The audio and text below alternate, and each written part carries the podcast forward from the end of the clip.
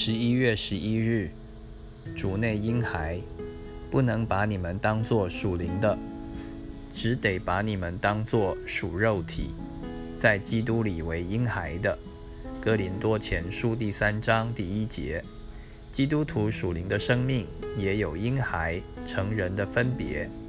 有人虽然信主多年，仍是婴孩，没有长大成人，满有基督长成的身量。这样的人在属灵的力量上很软弱，时常摇动、受骗、站立不稳。以佛所书第四章十三、十四节。而有人则已长大成人，有智慧、刚强，能胜过那恶者。约翰一书第二章十四节。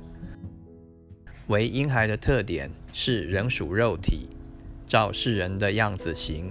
有嫉妒、纷争，《哥林多前书》第三章第三节，以及其他属肉体和世俗的事，经常受肉体情欲的控制，胜不过世界的吸引、迷惑。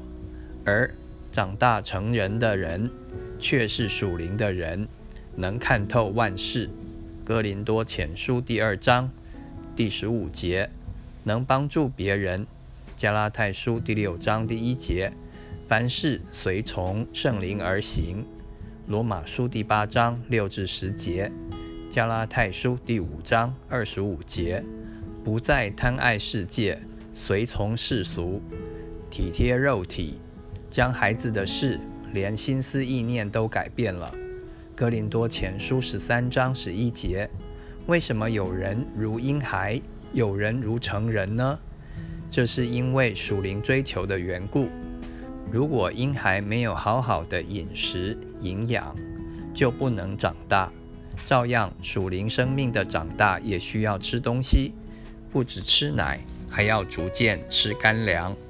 彼得前书第二章第一节，哥林多前书第三章一至二节，希伯来书第五章十二十三节，在神的话语和真道上受更深造就。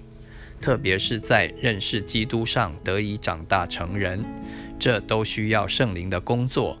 越随从圣灵，就越成为属灵的人，生命就越长进。